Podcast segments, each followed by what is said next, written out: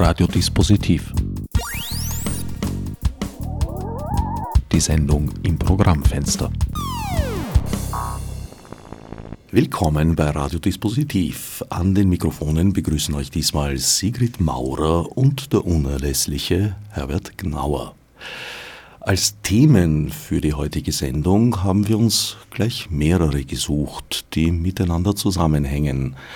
Eins davon ist Hass im Netz. Ein anderes, damit verbunden, ist Sexismus. Und ein drittes, ebenfalls damit verwandt oder verwoben, besser gesagt, ist die Veränderung der geschlechtlichen Rollenbilder, die halt manchen Leuten nicht so ganz recht ist. Ich denke, das hat schon ursächliche Zusammenhänge. Wie siehst du das?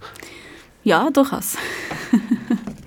du persönlich bist ja mit Hass im Netz konfrontiert, seit du die politische Bühne betreten hast. Das war meines Wissens 2009. Richtig. Mhm letzte Eskalation, oder nein, wahrscheinlich gar nicht letzte, aber öffentlich gewordene, sehr öffentlich gewordene Eskalation waren die obszönen und sehr untergriffigen Facebook-Nachrichten, die du vom Betreiber eines Bierlokals und Biergeschäftes erhalten hast. Du hast einen Medienrichter erwischt, dem nachgesagt wird, dass er erstens kaum jemanden ohne Strafe aus seinem Gerichtssaal entlässt und zweitens dem Vernehmen nach äh, durchaus als Sport betreibt, überraschende Urteilsbegründungen zu schreiben. Du hast diese Facebook-Nachrichten, und das ist ein wesentlicher Punkt, die ja nicht öffentlich waren, veröffentlicht und bist damit medienrechtlich in eine Zwangslage geraten. Es war grundsätzlich so, dass ähm, ich äh, also diese Nachrichten erhalten habe und nachdem ich an dem Lokal jeden Tag vorbeigehe, auf den Weg zur Arbeit und wieder zurück, ähm, habe ich beschlossen, dass ich das ähm, diesmal nicht ähm, unkommentiert stehen lassen will und habe einfach die Nachrichten veröffentlicht, inklusive Klarnamen. Also inklusive des Absender-Accounts ungeschwärzt. Und ähm, die Geschichte ist so, dass äh, der Account- und Ladenbesitzer danach behauptet hat, es hätte jemand anderer geschrieben und er wäre es nicht gewesen. Und ähm, der Richter in dem Verfahren kam aus meiner Sicht nicht nachvollziehbar, aber durchaus zulässig ähm, zum Schluss, dass ich in dem Verfahren nicht beweisen konnte oder nicht ausreichend glaubhaft machen konnte, dass äh, der Besitzer des Lokals äh, und des Facebook-Accounts äh, tatsächlich der Absender und Verfasser dieser Nachricht war. Der Bierlokalbesitzer hat äh, mich verklagt wegen übler Nachrede und Kreditschädigung. Wegen übler Nachrede bin ich auch verurteilt worden, nicht rechtskräftig und wir sind in Berufung und äh, die Gegenseite beruft auch. Da sind die Strafen, die ich erhalten habe, zu niedrig. Es sind 3000 Euro Strafe, 4000 Euro Entschädigung an ihn. Ähm, ja, soweit äh, bis hierher. Ähm, wir werden sehen, wie das weitergeht. Ich bin jedenfalls äh, kampfesbereit ähm, und werde, wenn es notwendig ist, äh, weiter berufen bis nach Straßburg. Der Richter hat sich offenkundig auf den Standpunkt gestellt, dass der Inhaber eines Rechners und auch des zugehörigen Facebook-Accounts nicht dafür verantwortlich ist, was mit dem Gerät respektive dem Account passiert und es okay ist, das Ding einfach unbeobachtet irgendwo stehen zu lassen. Nein, das ist so nicht richtig. Ähm, das, was du ansprichst, wäre ein ganz anderes Verfahren. Das ist nicht Gegenstand dieses Verfahrens. In diesem Verfahren bin ich Geklagte. Und da geht es nicht darum zu klären, ob da jetzt irgendein schuldhaftes Verhalten auf Seite des äh, Klägers in dem Fall ähm, vorliegt, im, also jetzt fahrlässiger Umgang mit dem Computer oder den Facebook-Account offen stehen lassen und solche Dinge, das ist nicht Gegenstand dieses Verfahrens gewesen. Sondern in dem Verfahren ist es darum gegangen, ich bin Beklagte und ähm, ich musste glaubhaft machen, und das ist mir jetzt bis jetzt noch nicht gelungen, ähm, dass der Besitzer tatsächlich auch der Versender ist. Auch das Urteil, das ist rechtlich vollkommen sauber. Das ist kein Skandalurteil, wie manche geschrieben oder gesagt haben. Ähm, es ist überraschend, weil ich nicht damit gerechnet habe und ich würde die Beweisführung auch ganz anders anlegen, als das der, als das der Richter getan hat. Aber das ist ein völlig zulässiges Urteil. Also es ist, ähm, es ist insgesamt eine komplizierte Gesetzesmaterie, mit der wir uns da beschäftigen. Ähm, und auch äh, komplizierte Rahmenbedingungen. Ja, und ich hoffe halt auf die Berufungsinstanz des Oberlandesgericht Wien. Da werden wir wahrscheinlich irgendwann im Frühjahr dann landen. Die Zulässigkeit des Urteils habe ich nicht in Zweifel gezogen. Allerdings würde sich der Beweis ja erübrigen, wenn eine Verantwortlichkeit für den eigenen Rechner und den Facebook-Login bestünde. Nein, ich weiß, es ist super kompliziert, aber das wäre ein ganz anderes Verfahren. In diesem Verfahren bin ich die Beklagte und nicht der Kläger. Also das heißt, es ist in diesem Verfahren nicht zu klären, ob ihn schuldhaftes Verhalten trifft. Dazu kommt ja noch, dass ja diese ganze Geschichte hat überhaupt nur damit begonnen, dass sie keine rechtliche Möglichkeit hatte, mich gegen diese Nachrichten zu wehren, sonst hätte die natürlich die rechtliche Möglichkeit vorgezogen. Ich habe auch, bevor ich es gepostet habe, noch versucht, andere Möglichkeiten herauszufinden, mich dagegen zu wehren. Beispielsweise, ähm, also ich habe bei der, bei der Wirtschaftskammer angerufen und ähm, gefragt, ob es da sowas gibt, wie einen Verhaltenskodex der verbietet, was weiß ich, diskriminierendes Verhalten, sexistisches Verhalten, was auch immer, gegenüber Kundinnen. Aber sowas gibt es natürlich nicht und damit war das Veröffentlichen für mich eigentlich die einzige Möglichkeit, dagegen vorzugehen. Dadurch, dass das nicht strafbar ist, was ich geschickt gekriegt habe, also es ist völlig legal, solche Nachrichten zu schicken, gäbe es gar keine Möglichkeit, dorthin zu kommen, ähm, ein schuldhaftes Verhalten, sei es jetzt ähm, das Rechner offen stehen lassen oder diese Nachrichten zu schreiben, äh, in irgendeiner Weise anzusprechen. Ne? Legal ist es deshalb gewesen, weil keine der vorhandenen Deliktgruppen wirklich greift. Für die Beleidigung ist eine Öffentlichkeit notwendig. War eine persönliche Facebook-Nachricht, also insofern nicht gegeben. Für Bedrohung ist es nicht explizit genug gewesen. Also da wäre eigentlich eine Erweiterung des Strafrechts notwendig. Mhm. Also es ist, es ist generell, also ich bin, ich bin sehr sicher ähm, und fordere das auch, dass es eine gesetzliche Änderung geben muss, wie das genau auszugestalten ist, ob das tatsächlich ins Strafrecht gehört oder ob es andere Ansätze gibt. Ähm, also in der Schweiz sind es Verwaltungsstrafen, die ziemlich saftig sind, die haben aber genauso wieder Probleme, weil sie keine Parteienstellung für die Betroffenen vorsehen. Im Strafrecht ist es halt gleich ein ganzer Prozess und wir haben grundsätzlich das Problem, dass ähm, sehr viele Betroffene von Hass im Netz ähm, sich nicht ewig lang mit dem Thema beschäftigen wollen. Ja. Also jetzt, bei mir wird es sicher weit über ein Jahr dauern, aber ich bin in einer sehr privilegierten Situation. Die meisten Betroffenen haben weder die mediale Aufmerksamkeit und Unterstützung, die ich jetzt gehabt habe, noch die finanziellen Sicherheiten, die ich jetzt vor allem auch aufgrund einer Spendenaktion ähm, habe. Und ähm, dementsprechend ist es vielen Betroffenen nicht zuzumuten, einen Prozess anzustrengen. Ja. Das sind so Dinge, die abgewogen äh, werden müssen bei der Frage, was man gesetzlich genau tun kann. Klar ist jedenfalls, dass das, was die Regierung äh, bis jetzt als Antworten vorgeschlagen hat, äh, keinesfalls in irgendeiner Weise hilfreich ist für die Betroffenen. Die Vorschläge beschränken sich in erster Linie darauf, dass eine Klarnahmepflicht eingeführt werden soll. Ja, also es ist nicht wirklich, also es hat verschiedene Titel. Es heißt Klarnamenpflicht Leid und äh, digitaler Vermummungsschutz und so. Ähm, die Idee dahinter ist nicht, dass also das, was früher sehr lang propagiert worden ist und was die Regierung ursprünglich, glaube ich, auch vorhatte, aber da ist sie dann zurückgerudert aufgrund unseres Protestes. Die Idee war schon, äh, Klarnamen zu verlangen, sprich, dass äh, Leute nur mehr unter ihren echten Namen im Netz auftreten können, sei es im Standardforum oder auch auf Facebook das bedeutet aber erstens ähm, viele Datenschutzprobleme. Es ist völlig legitim, anonym im Internet unterwegs sein zu wollen, einfach weil man nicht will, dass die Chefin weiß, was man am Wochenende macht.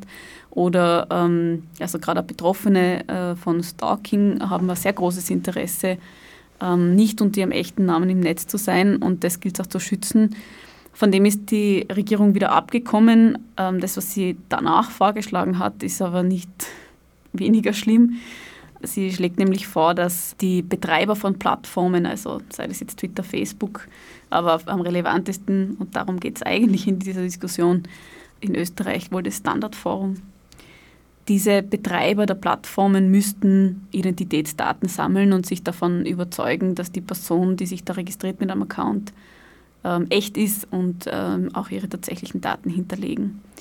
Das muss man sich so vorstellen, dass dann halt äh, die Plattformen was nicht, je nachdem, welcher Ausweis oder, oder welcher Nachweis herangezogen wird, dann massenhaft Passkopien oder Personalausweiskopien oder Sozialversicherungsnummern oder was auch immer sammelt.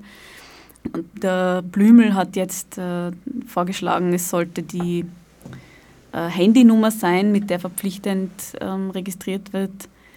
ja, aber das bedeutet halt, dass diese Plattformen äh, massenhaft sehr sensible Daten sammeln müssten. Sie müssten außerdem die Funktion von Behörden übernehmen, weil sie ja in irgendeiner Weise überprüfen müssten, ob das, was sie da geliefert kriegen, äh, tatsächlich echt ist. Ähm, und äh, wir reden da auch von internationalen Plattformen, also die sensibelsten Daten, die es so gibt, äh, sind dann in den Händen von internationalen Konzernen. Ähm, und das ist alleine schon aufgrund dieser Rahmenbedingungen schon eine sehr schlechte Idee. Und aber es gibt auch schon ein Beispiel für diese Maßnahme. Es ist ähm, in Südkorea in den, also Ende der Nullerjahre ein Gesetz eingeführt worden mit dem Ziel, Hasspostings zu bekämpfen, das auch so ähnlich ausgeschaut hat. Dort musste die persönliche Identifikationsnummer hinterlegt werden bei den Plattformen. Und der Effekt davon war, dass die Hasspostings kaum zurückgegangen sind. Also wir wissen, 90 Prozent aller Hasskommentare kommen von Klarnamen-Accounts wie auch in meinem Fall. Also in meinem Fall wird das alles überhaupt nichts nutzen.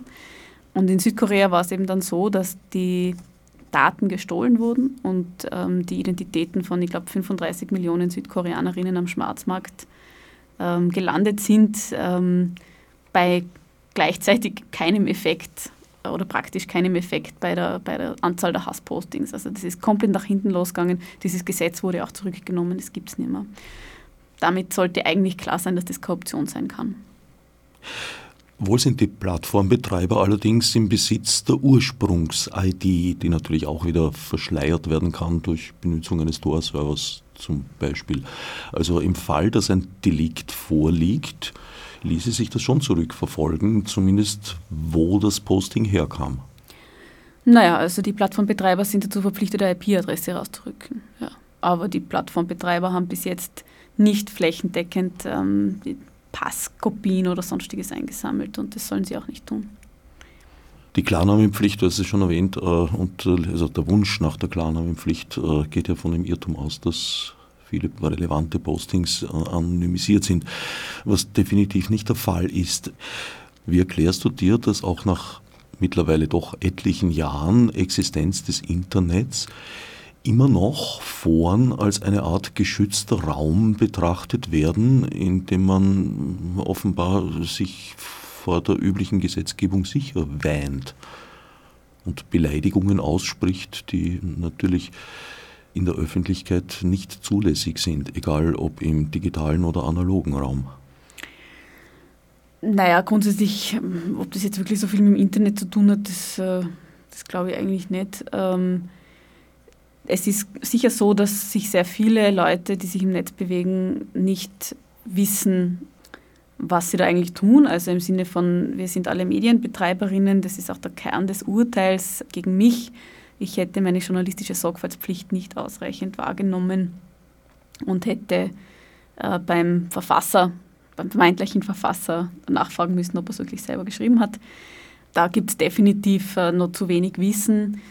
Und zweitens ist es einfach so, dass es allermeist einfach sowieso nicht strafbar ist. Also um eine gefährliche Drohung tatsächlich von der Staatsanwaltschaft verfolgt zu kriegen, muss sie sehr, sehr präzise sein. Also dem Zeit, Ort, Mordgegenstand, was auch immer, ähm, sollte erwähnt sein, weil sonst wird es einfach ganz grundsätzlich nicht äh, als relevant erachtet. Und dazu kommt, dass sehr viel von diesem Hass, also das allerhäufigste Hassposting, das ich kriege, aber auch Kolleginnen, insbesondere jene, die noch viel stärker betroffen sind. Also ich bin schon in der Schusslinie, aber ähm, ich habe keinen Migrationshintergrund im Gegensatz zu meinen ehemaligen Kolleginnen Berivan Aslan und Alef Korhun.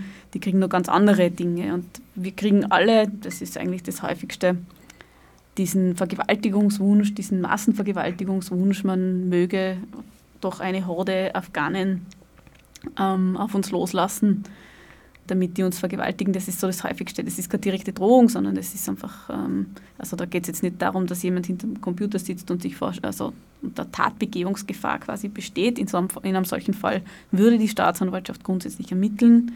Wobei da auch, also da sehen wir auch große Unterschiede zwischen den Staatsanwaltschaften, zwischen Wien und Graz, Innsbruck und so weiter. Da gibt es, ähm, Wien ist einfach insgesamt überlastet, das muss man auch sagen.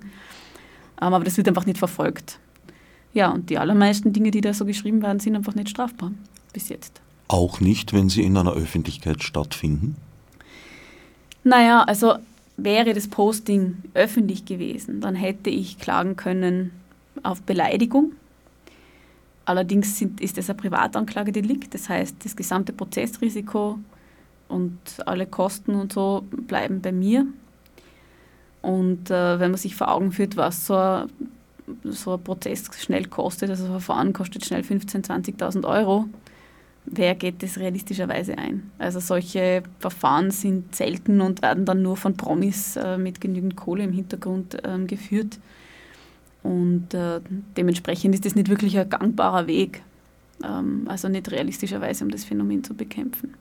Abgesehen davon sind diese Ehrbeleidigungsdelikte sehr unbeliebt bei Richterinnen und Richtern. Weil? Weil es viel Arbeit produziert, weil sich irgendjemand gekränkt fühlt. Also wenn man sich anschaut, was da so geklagt wird, dann potenziell, da fragt man sich schon, ob das wirklich notwendig ist. Aber ja, also ich glaube, es braucht auf jeden Fall eine bessere Handhabe ähm, bei, solchen, bei solchen Delikten. Ähm, auch da, das können, man kann es mit einem Ermächtigungsdelikt machen, so dass eben die Staatsanwaltschaft selber aktiv wird und äh, die Betroffenen die Kosten nicht zu tragen haben. Ja, das wären Möglichkeiten, damit umzugehen. Ja. All diese Schwierigkeiten treffen auch zu, wenn dem Beispiel Deutschland folgend das Delikt der Beleidigung erweitert würde, auch für Beleidigungen, die nicht in der Öffentlichkeit stattfinden, also im Privatraum zum Beispiel. Ja, das grundsätzliche Problem ist immer die Frage, ist es Privatanklagedelikt, ja oder nein? Also ist es, wo liegt das Prozess und also wo liegt das finanzielle und persönliche Risiko? Und ähm, wird das von einer Staatsanwaltschaft und der Öffentlichkeit getragen oder müssen das die Betroffenen selbst tragen? Die Beleidigung zu öffnen, ist ganz sicher zu wenig. Ja. Dein Wunsch nach gesetzlicher Regelung bezieht sich jetzt allerdings nicht speziell auf eine Regelung für das Internet, sondern auch für den analogen Realraum. Nein, also der reale Raum ist ganz gut abgedeckt. Also wir haben Paragraphen zu sexueller Belästigung, zu Stalking. Äh, es gibt im Übrigen auch einen Cyberstalking-Paragraphen. Also dazu haben wir, gibt es eigentlich genügend Handhabe. Das Problem, das sich neu auftut, oder neu, also ich meine, es ist Wahrheit ist das, haben wir das Internet jetzt auch schon ziemlich lang. Ähm, aber der, der, Problembereich, der sich halt auftut, ist eben mit ähm, Nachrichten. Also könnten SMS sein, ja. Naja, die analoge Situation im Analograum dazu wäre, dass er dir die gleichen Dinge einfach gesagt hätte, ohne dass eine dritte Person anwesend gewesen wäre. Dann hättest du dieselben Schwierigkeiten gehabt. Mm, also das haben wir bis jetzt überhaupt nicht diskutiert und ähm, ich glaube, ich bin grundsätzlich ähm, keine Scharfmacherin, was das, was das Recht betrifft. Äh, ich glaube, dass man deswegen bei Hass im Netz was tun muss, weil das ein ganz äh, bewusst verwendetes Instrument ist ähm, und eben nicht erfordert, dass die betroffenen Personen sich im selben Raum befinden ähm, alles, was zwischen zwei Leuten passiert, hat natürlich immer das Problem äh, der Beweisfähigkeit. Im Netz haben wir aber, wenn es ein Posting ist, kann ich das Posting sichern, ich kann die Nachricht sichern. Also das ist eine andere Ausgangsbasis. Aber eben auch andere, also ich meine, wir, sind, wir, wir reden da von, von Mobs, wo hunderte Leute Hassnachrichten posten. Das ist schon was anderes als ähm, das, was alltägliche Situationen, wenn Leute sich in einem Raum gegenüberstehen, betrifft. Ich denke auch, dass äh, Postings äh, leichter von der Tastatur gehen als gesprochene Worte zum direkten Gegenüber. Ja, darauf gibt es einige Hinweise, ja. Also insbesondere also das, ähm, diese ganzen extrem misogynen, sexistischen Machtvorstellungen, die da, die da ja bedient werden, weil es geht ja nie, es geht ja bei solchen Beleidigungen und bei so ähm, Vergewaltigungsschilderungen und solchen Dingen geht es ja nie um Sex, sondern immer um Macht und Gewalt. Und ähm, da ist es durchaus ähm, nachvollziehbar, dass Leute, die im täglichen Leben kein Wort rausbringen würden, dann halt auf der Ebene versuchen, andere zu erniedrigen. Geht es ja nicht oft vielmehr um eine, eine Furcht vor einem Machtverlust durch die eingangs erwähnte Änderung der geschlechtlichen Rollenbilder? Auf einer, auf einer strukturellen Ebene möglicherweise ja. Also natürlich, der Feminismus ist erfolgreich, ähm, die Privilegien von Männern werden weniger. Ja, also ich glaube schon, dass das ein Stück weit eine Abwehrreaktion ist. Allerdings kann man das natürlich nicht so direkt auf ein einzelnes Posting übersetzen. Ja. Also im einzelnen Posting, in der einzelnen Nachricht geht es natürlich um die Erniedrigung des Gegenübers, um das Ausüben von Macht auf eine ganz konkrete Person. Und das ist ähm, egal, ob das jetzt äh, sexistische Beschimpfungen oder, oder rassistische Beschimpfungen sind, der Mechanismus dahinter ist dasselbe. Also ja, es gehört zum selben Themenkomplex, aber es, ähm, ich glaube jetzt nicht, dass man direkt von einem Machtverlust, gefühlt oder real, zum Hassposting kommt. Haben wir hier einmal mehr die Situation, dass durch das Internet, durch die digitalen Technologien Dinge sichtbar werden, die bis jetzt halt, äh, ja, sagen wir mal, am Wirtshaustisch stattgefunden haben und daher eine begrenzte Öffentlichkeit hatten? Ähm, ja, die Reichweite ist natürlich was anderes und es ist auch die Ansprechbarkeit was anderes. Also vor 50 Jahren hätte man einen Brief schreiben müssen, ist auch genug passiert. Aber es ist jetzt nicht so, wie schnell mal einen Tweet absetzen. Natürlich hat das, haben dann die neuen Kommunikations- oder neu, die Kommunikationstechnologien, die uns eh schon recht lang begleiten, eigentlich ähm, neue Optionen aufgemacht. Ich glaube aber grundsätzlich nicht, dass es zu einer inhaltlichen Verschärfung gekommen ist. Also ja, wir erleben einen, einen antifeministischen Backlash. Ähm, das ist so wie es immer eine Wellenbewegung und man kämpft zwei Schritte vor und es gibt wieder einen zurück. Ähm, allerdings glaube ich, dass das, was an Wirtshaustischen äh, besprochen wird, nicht minder problematisch ist. Ähm, und äh, ja, also es war halt früher am Wirtshaustisch oder ist es wahrscheinlich immer noch. Es sind wahrscheinlich unterschiedliche Gruppen und es ist auch im Netz. Und im Übrigen finde ich, dass der Wirtshaustisch also wird, wir reden ja immer von Blasen und Bubbles im, im Internet und auf Twitter und Facebook und so weiter und von wegen Echokammern und man hört immer nur die gleichen Leute. Das Argument finde ich eigentlich recht schwierig, weil gerade die Wirtshaustische sind ähm, extreme Echokammern, wo garantiert nie irgendjemand von außen dazukommt oder nur in seltenen Fällen. Während man ähm, auf Twitter oder Facebook schon eher in die Situation kommt, dass man irritiert wird von einer Gegenmeinung. Vor allem wird ein Fremder am Wirtshaustisch ja sofort als solcher wahrgenommen, was bei Foren nicht unbedingt der Fall ist. Ja, was auch immer ein Fremder in dieser Konstellation sein soll, also jemand, der nicht der Gruppe zugehörig ist. Das habe ich damit gemeint. Eine dem Stammtisch fremde Person, um es ganz korrekt auszudrücken. Die Echokammern sind ja jetzt nicht unbedingt ein neues Problem. Das gab es ja früher auch. Das Internet hat das vielleicht verstärkt zur Geltung gebracht, bietet aber eigentlich gleichzeitig auch den Ausweg. Früher mal, wenn ich der Echokammer meines eigenen Heimatdorfes entkommen wollte, musste ich übersiedeln. Im Internet kann ich das Forum wechseln. Das wäre eigentlich recht bequem, wird aber selten gemacht. So ein Blick aus der eigenen Bubble heraus naja, also es ist ja, also das Formwechseln, zumindest die Blasen, in denen ich mich bewege, ähm, sind schon recht flexibel. Es sind überschneidende Gruppen und äh, auf Twitter mal in einer anderen Gruppe zu landen oder in einer anderen Diskussion zu landen, ist ziemlich einfach. Also es ist ja, auf einer Plattform bewegen sich ja weit mehr als nur eine Blase und insofern ja, ist es sogar noch einfacher. Allerdings laufe ich gerade auf Twitter zum Beispiel, wenn ich Leuten aus Interesse folge, die absolut nicht meine Meinungen vertreten, aber ich das halt beobachten möchte, laufe ich Gefahr, dass ich von anderen Menschen genau deswegen gesperrt werde. Also da ist schon ein Mechanismus im Gange, der problematisch ist aus meiner Sicht. Also ich meine, wer wen blockt, äh, das ist deren eigene Entscheidung. Ich habe noch nie jemanden blockiert, weil sie mit bestimmten Leuten befreundet oder weil sie bestimmten Leuten gefolgt sind auf Twitter. Auf Facebook kommt es darauf an, ob man halt den, den Leuten, den, die man dort abonniert, tatsächlich auch die eigene Reichweite zur Verfügung stellen will. Das sind so Diskussionen, aber ich meine, bitte, das also jeder kann folgen, wem er will. Ja. Man kann schon in Frage stellen, warum man bestimmte Tweets von Leuten interessant oder auch nur folgenswert findet, aber das äh, kann sich jeder selber aussuchen. Ja, manchmal möchte man sich ja eigentlich nur auf dem Laufenden halten über die jüngsten Verfehlungen. Ja. Auch das ein Motiv. Wie könnten wir dieser Erscheinung, diesem Phänomen des Hasses nicht nur im Internet Herr oder Frau werden? Weil die strafrechtliche Geschichte ist das eine, aber das wird es nicht aus den Köpfen herausbringen, sondern es wird es nur in die Verborgenheit verdrängen. Aber die Gedanken werden dieselben bleiben. Nein, ich glaube, das hat schon einen, einen breiteren Effekt. Also, also wie wir unser, unser gemeinsames Leben in dieser Gesellschaft ausgestalten und das ist halt nun mal mit Gesetzen und, und gesellschaftlichen Normen wird das vollzogen. Da hat natürlich eine gesetzliche Norm eine extreme Wirkung ähm, was nicht verschwindet, natürlich sind die Ressentiments dahinter, aber das Phänomen, glaube ich, lässt sich damit ganz gut äh, bekämpfen. Und mittelfristig ist es natürlich wie immer, es geht um Bildung, es geht ähm, um, um, Aufklärung darüber, was die Mechanismen sind hinter äh, jeder Form von Diskriminierung und Hass. Also das bleibt beim klassischen Bildungsauftrag, würde ich sagen. Du hast ja gemeinsam mit Zara einen Rechtshilfefonds gegründet.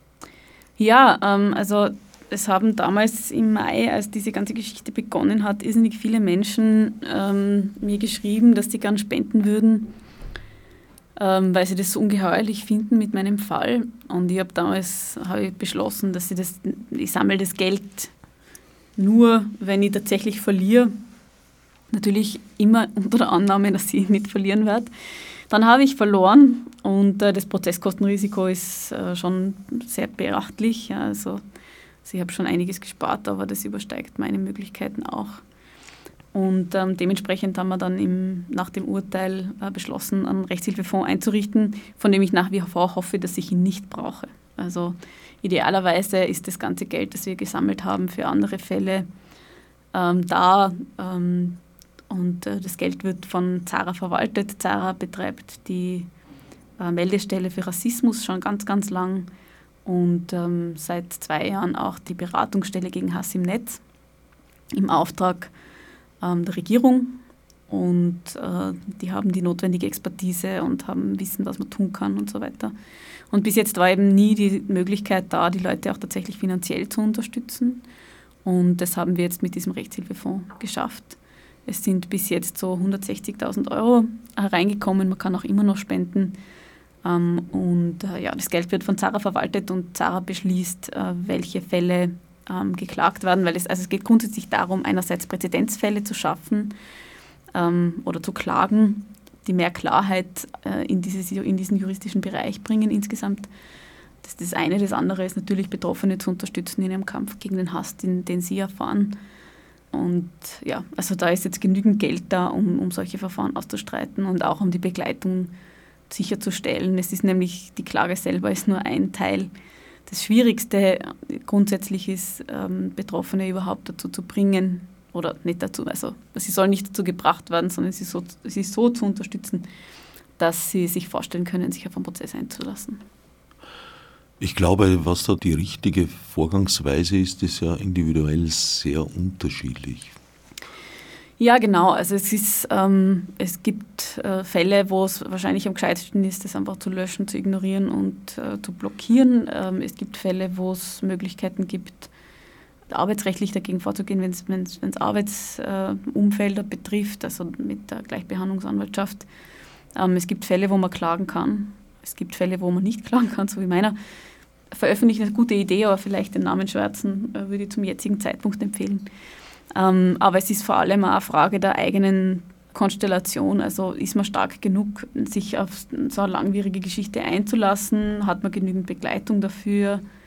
Oder geht es einfach auch einfach nur auf die Nerven? Also wie es gibt also sexistische Vorfälle gibt es ja zuhauf, rassistische noch mehr. Und das ist schon eine grundsätzliche Frage, wie viel Energie man hat und äh, wie viel Energie man da auch reinstecken will und kann. Ähm, ja, weil es einfach irrsinnig zeitfressend und auch energiezehrend ist. Wie gehst du als langjährig vielfach Betroffene damit um?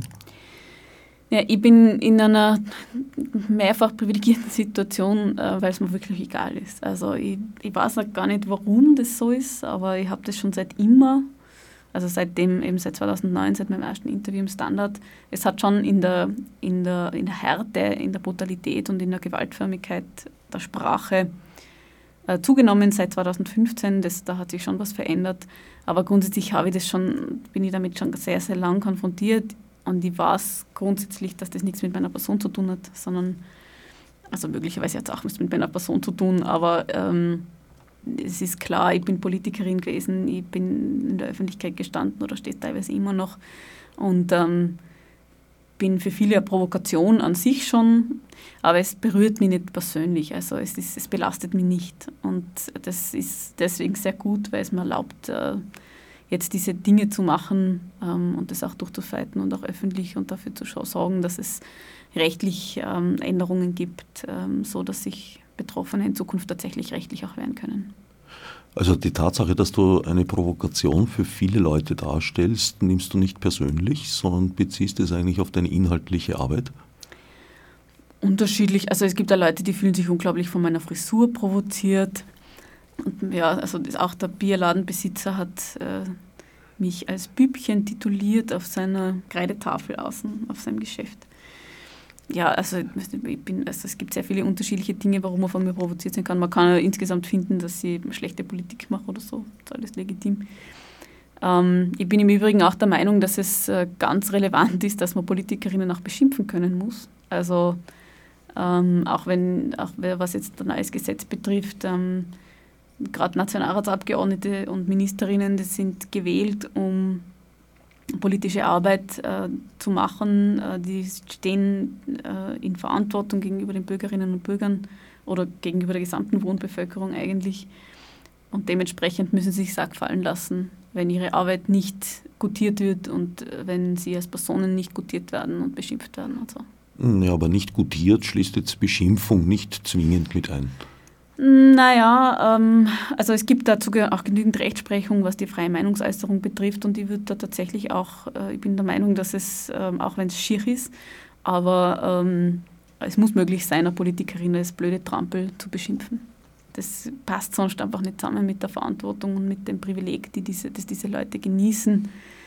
Und das ist vielleicht ein wichtiger Aspekt in dieser ganzen Diskussion grundsätzlich wenn wir über Macht reden und über Diskriminierung und über Hass im Netz, der eben dazu dient, sich über andere zu erhöhen, dann geht es schon auch immer um die Richtung und ähm, um die grundsätzliche Frage, also das ist eine Oben-Unten-Frage. Ja. Und ähm, äh, nach oben schimpfen muss auf jeden Fall möglich sein.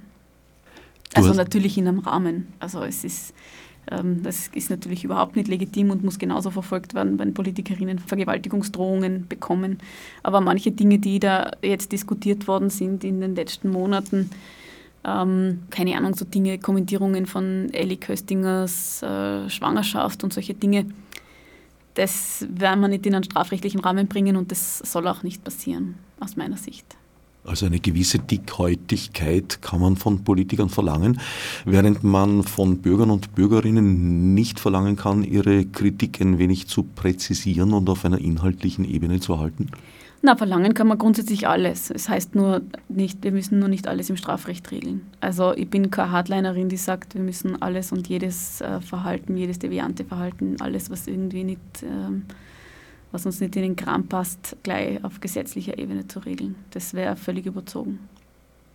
In dem Sinn verstehe ich auch deinen Tweet, den du vor einiger Zeit abgesetzt hast und der klarstellt, dass du uns einfach als eine sexistische, rassistische Gesellschaft siehst, von der wir alle geprägt sind und das eine Tatsache darstellt, ein Faktum darstellt, mit dem wir uns auch alle auseinanderzusetzen haben. Ja, es ist da ganz konkret ähm, darum gegangen, dass auf Twitter ähm, eine Diskussion entbrannt ist über einen Tweet von Martha Bismann äh, und darunter haben sich sehr, sehr viele Leute selber blamiert, würde ich jetzt mal sagen, weil sie einfach grundsätzlich nicht verstanden haben, worum es äh, bei dem Thema Rassismus grundsätzlich geht und sie haben sich immer nur noch weiter reingeritten. Und dann zum Schluss hat sie sich auch noch als Opfer dargestellt, so von wegen, ihr wäre jetzt Hass im Netz widerfahren alles, was ich gelesen habe, war einfach normale inhaltliche Kritik. Also vielleicht hat sie auch was gekriegt, was, was nicht öffentlich einsehbar war, das weiß ich nicht. Aber ähm, worum es mir dabei gegangen ist, also es wird oft so dargestellt, als würde insbesondere die Linke immer mit dem erhobenen Zeigefinger dastehen und allen erklären, wie sie sich richtig verhalten müssen und was sie alles nicht sagen dürfen und so weiter. Und äh, der Punkt ist aber, es, Linke sind keine besseren Menschen. Es gibt unter Linken genauso wie unter allen anderen Leuten äh, Vorurteile und Ressentiments und ähm, wir sind alle sozialisiert in einer Gesellschaft, wo diese Machtstrukturen eingeschrieben sind. Also die Diskriminierung von Frauen ist eingeschrieben in diese Gesellschaft. Die Diskriminierung von Menschen mit Migrationshintergrund, äh, mit anderer Hautfarbe ist eingeschrieben in diese Gesellschaft. Wenn wir zum Beispiel an Racial Profiling der Polizei denken oder an Aufenthaltsrecht, an Wahlrecht und solche Dinge.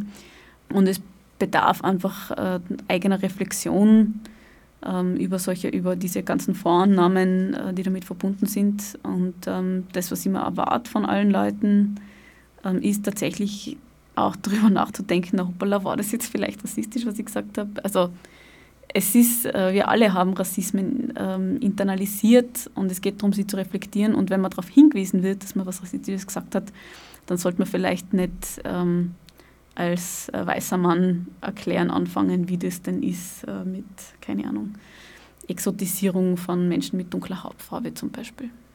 Also von Dingen zu sprechen, von denen man selbst keine Ahnung hat, mangels persönlicher Erfahrung. Ja, von denen man zumindest selber nicht betroffen ist und insbesondere bei so einer Geschichte ist es ziemlich absurd, ja. Also als weißer Mann einer schwarzen Frau erklären, wie das denn so ist mit Exotisierung, ist sehr absurd und peinlich. Man sollte den Menschen also ihr persönliches, individuelles Erleben lassen. Nein, warum? Äh, meine ich jetzt in dem Sinn, dass eben eine schwarze Frau äh, Opfer von Vorgängen ist, die sie halt so erlebt. Ja, also ja, wenn man Frau ist, wenn man nur dazu andere Hautfarbe hat dann, ähm, und wahrscheinlich nur dazu ähm, eine andere Klassenzugehörigkeit hat, dann äh, gibt es bestimmte Erfahrungen, die man nur in dieser Konstellation macht und äh, dann ähm, tun wir gut daran, diesen Leuten zuzuhören und der Betroffenen direkt zuzuhören und sie selber sprechen zu lassen und ihnen zu erklären, äh, wie das denn eigentlich ist. Ja. Insbesondere aus einer Position heraus, wo man zur privilegiertesten Gruppe in der Gesellschaft gehört. Ich korrigiere meine Formulierung, also man darf Menschen nicht ihr persönliches Erleben einer Beleidigung zum Beispiel absprechen. Also auch das würde ich nicht sagen, also weil es auch da wieder drauf ankommt, wovon reden wir. Also wenn zum Beispiel als Gegenwehr jetzt äh, rechte Politiker behaupten, sie erführen Hass im Netz, äh, weil sie kritisiert werden. Na, das ist, Entschuldigung, das ist, also auch bei dieser Frage geht es grundsätzlich darum, die Machtverhältnisse zu reflektieren und sich zu überlegen, wer sitzt da an welchem Ast. Ja. Also du würdest äh, einen gesellschaftlichen Wandel über die persönliche Auseinandersetzung herbeiführen wollen? Ja, natürlich. Wir können uns ja nur dann weiter bewegen, wenn die Leute darüber nachdenken, was sie tun, denken und sagen. Und beim Aufmerksammachen auf Missstände können gesetzliche Regelungen durchaus hilfreich sein.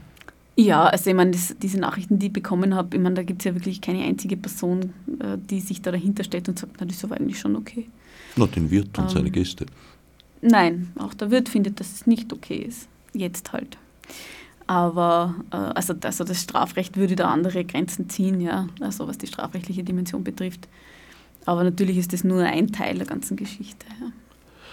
Du hast vorhin gemeint, dass ihr mit dem Rechtshilfefonds mittelfristig Präzedenzfälle anstrebt. Ein Präzedenzfall ist ein Gerichtsurteil, auf das man sich in künftigen Verfahren berufen kann. Wie ist ein Präzedenzfall definiert?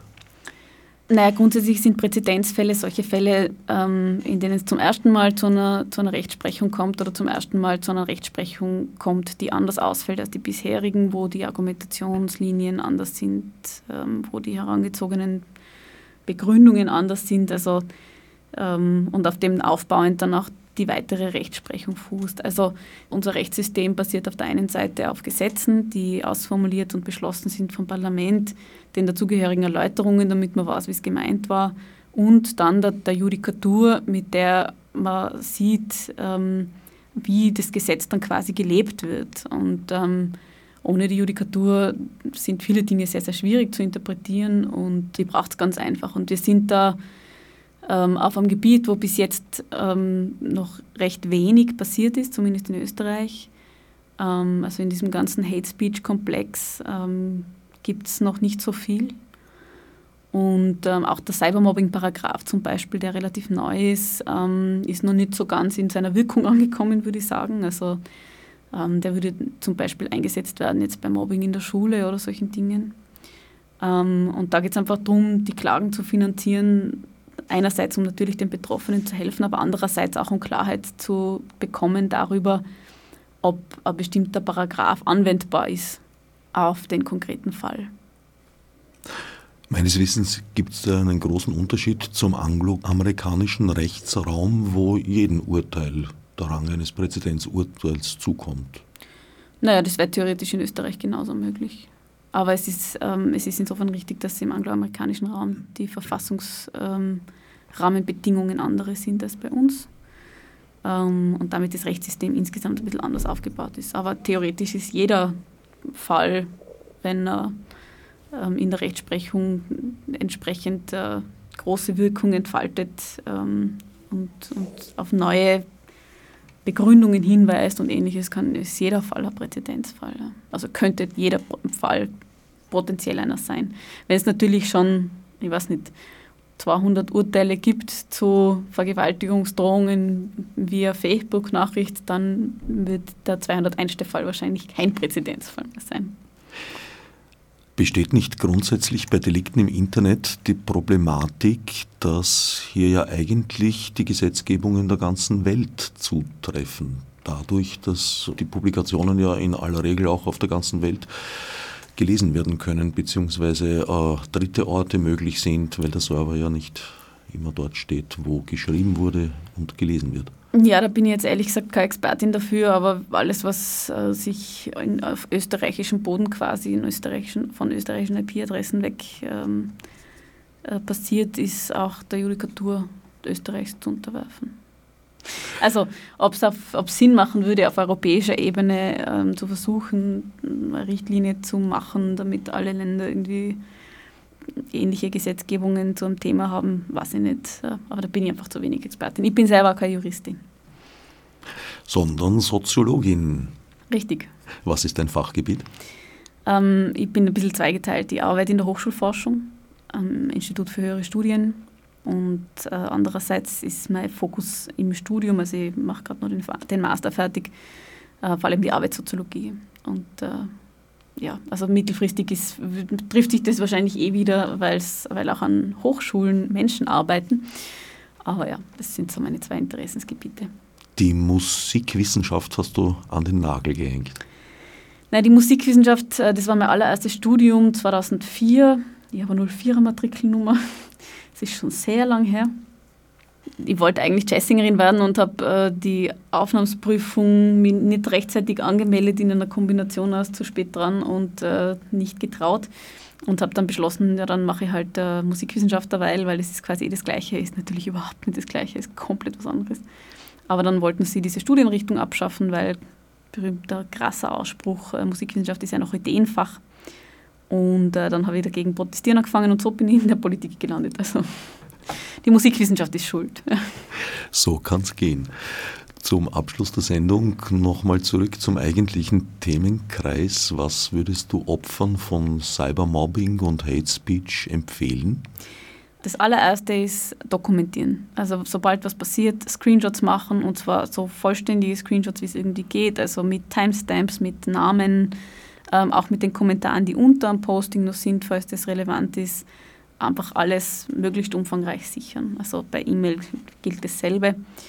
Und auch, falls zutreffend, ein Gedächtnisprotokoll anfertigen. Also in meinem Fall war das jetzt zum Beispiel, dass ich direkt davor vorbeigegangen bin bei dem Lokal, aus dem die Nachricht geschickt worden ist. Das gehört dann auch dazu. Also alles dokumentieren, mal aufschreiben, das ist das Allerwichtigste. Wenn man irgendwie fünf Tage später draufkommt, ah scheiße, ich hätte eigentlich was tun sollen und ich will es nicht auf mir sitzen lassen und hat es aber nicht dokumentiert und es ist möglicherweise schon gelöscht, dann äh, wird es schwierig, was zu machen. Also das ist auf jeden Fall immer das allererste. Das zweite ist drüber reden ähm, mit Freundinnen, aber auch, ähm, und die sind wirklich extrem super dabei, ähm, direkt sofort mit Zara, also die Beratungsstelle gegen Hass im Netz und auch die Meldestelle äh, zu Rassismus. Die sind geschult auf diese ganzen Themen, die wissen, was die Herausforderungen sind und die können auch Tipps geben, wie man mit der Situation umgehen soll, je nachdem, was für die jeweilig betroffene Person die beste Maßnahme ist. Das kann auch sein, blockieren und ignorieren. Ähm, es kann aber auch sein, eine Klage anzustrengen. Also dokumentieren und drüber reden und sich Unterstützung suchen bei anderen Leuten. Also vor allem bei der Beratungsstelle, aber möglicherweise auch bei Kolleginnen in der Arbeit oder dem Chef, der Chefin. Ist es empfehlenswert, Kontakt zum Urheber bzw. der Urheberin wird es wahrscheinlich vereinzelt zumindest auch geben, zu suchen? Florian Klenk hat da ja recht überraschende Erfahrungen gemacht. Ja, nicht nur Florian Klenk, das haben viele gemacht. Ich habe auch immer wieder ähm, geantwortet auf solche Nachrichten. Ähm, das kommt halt darauf an, was das, was das Interesse oder das, also in den Fällen von Florian Klenk und anderen Journalistinnen und auch äh, mir als Politikerin ist ein Erkenntnisinteresse dahinter gelegen. Äh, was passiert da weiter, wenn man da kontaktiert? wenn man das herausfinden möchte, dann kann man das schon machen. Aber aus einer gewaltbetroffenen Perspektive und, und, und Hilfe, also Beratungsstellen zu solchen Themen würden ganz sicher davon abraten. Also es ist nicht empfehlenswert, sich zu melden. Da kommen nur andere Dinge dazu. Es ist zum Beispiel so, wenn man gestalkt wird von jemandem, den man kennt und man antwortet auf eine Nachricht, dann war es das schon wieder mit dem Stalking. Weil dann gibt es ja Kontaktaufnahme und das, was die stalkenden Personen wollen, nämlich eine Reaktion. Und äh, damit wäre auch ein allfälliges Verfahren ähm, nicht mehr durchführbar und so. Also meine Empfehlung ist, na, auf absolut keinen Fall antworten oder reagieren. Ähm, es sei denn, man ist Journalistin oder hat aus sonstigen Gründen Erkenntnisinteresse dahinter, ist sich sicher, dass, ähm, dass äh, das keine physische Gefahr ähm, mit sich bringt. Dann kann man es schon machen. Aber grundsätzlich würde ich absolut davon abraten. Um das Rätsel aufzulösen, bei Florian Klenk war es kein Stalking, sondern der in einem Posting zum Ausdruck gebrachte Wunsch, Florian Klenk anzuzünden. Und die Überraschung bestand darin, dass sich der Poster durchaus einsichtig gezeigt hat und gemeint hat, ja, er weiß eigentlich selber nicht genau, was ihm da eingefallen ist. Und da bin ich wieder in, bei dieser Situation, dass es ist ein bisschen wie wenn man im Auto sitzt bei der roten Ampel. Man schimpft und flucht vor sich hin und hat das Gefühl, man wird von den anderen nicht wirklich gehört. Und ich glaube, das ist beim Absetzen bei Postings auch manchmal so in die Richtung der Fall. Ja, das ist grundsätzlich, also das gibt's. Also ich habe das auch gehabt von Leuten, die dann ganz erschrocken sind, nachdem ich Druck geschrieben habe und sie festgestellt haben, dass da ein realer Mensch dahinter sitzt. Aber ich glaube nicht, dass man dieses Phänomen anhand von dieser Seite beurteilen kann, weil wir reden, wir reden immer über sehr prominente Fälle. Wir reden über meinen Fall, wir reden über Florian Klenk, der, ich weiß nicht, was sein Reach auf Twitter ist, der ist Chefredakteur das, also es gibt einen Haufen Journalistinnen, Frauen, die betroffen sind von, von argem Hass. Aber die Fälle, die wirklich problematisch sind, sind diejenigen, die keine Aufmerksamkeit in der Öffentlichkeit haben und auch keine erlangen können und oder wollen.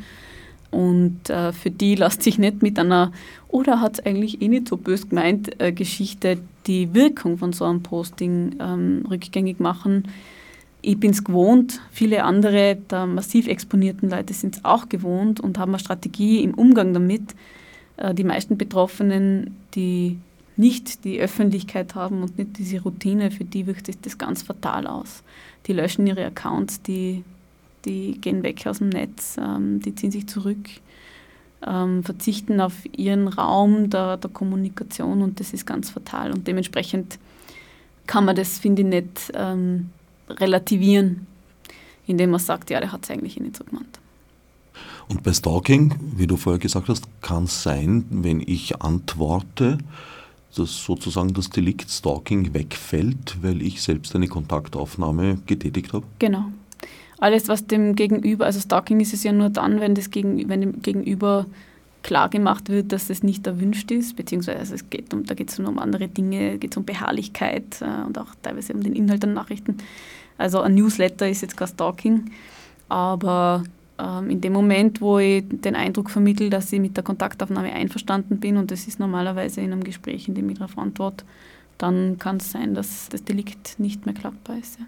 Aber es gibt ja auch die Situation, dass ich mit jemandem in Kontakt bin und sich daraus dann trotzdem eine Stalking-Situation entwickelt, weil ich den Kontakt halt irgendwann einmal nicht mehr möchte, was ja auch legitim ist. Genau, dann ist der Zeitpunkt, zu dem dieses ausgesprochen wurde, schlagend juristische Fallstricke, wohin man blickt. Besagter Rechtshilfefonds freut sich nach wie vor noch gefüttert zu werden. Ja, das ist richtig. Ähm, man kann unter respekt.net nach wie vor spenden. Ähm, wir haben die Finanzierungsschwelle geschafft, aber das Finanzierungsziel sind 100.000 Euro. Ähm, und äh, wer noch Weihnachtsgeld übrig hat und findet, das ist ein guter Zweck, äh, freuen wir uns, wenn noch ein bisschen mehr Geld reinkommt.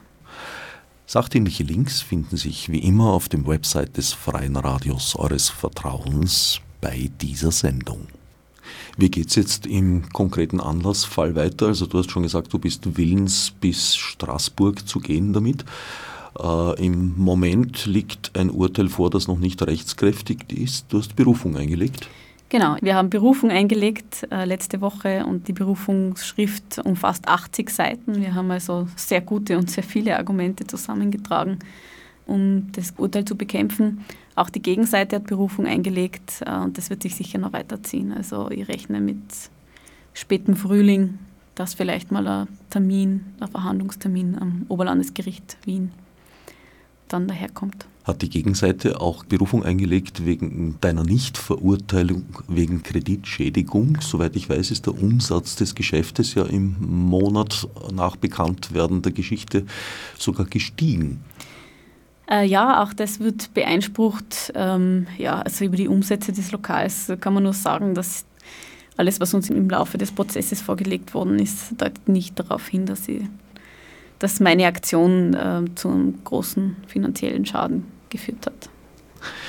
Ich danke Sigrid Maurer für den Besuch im Studio und allen anderen fürs Zuhören. Sehr gern. Als Nef Margot mit Nesi. Fichtes ob sie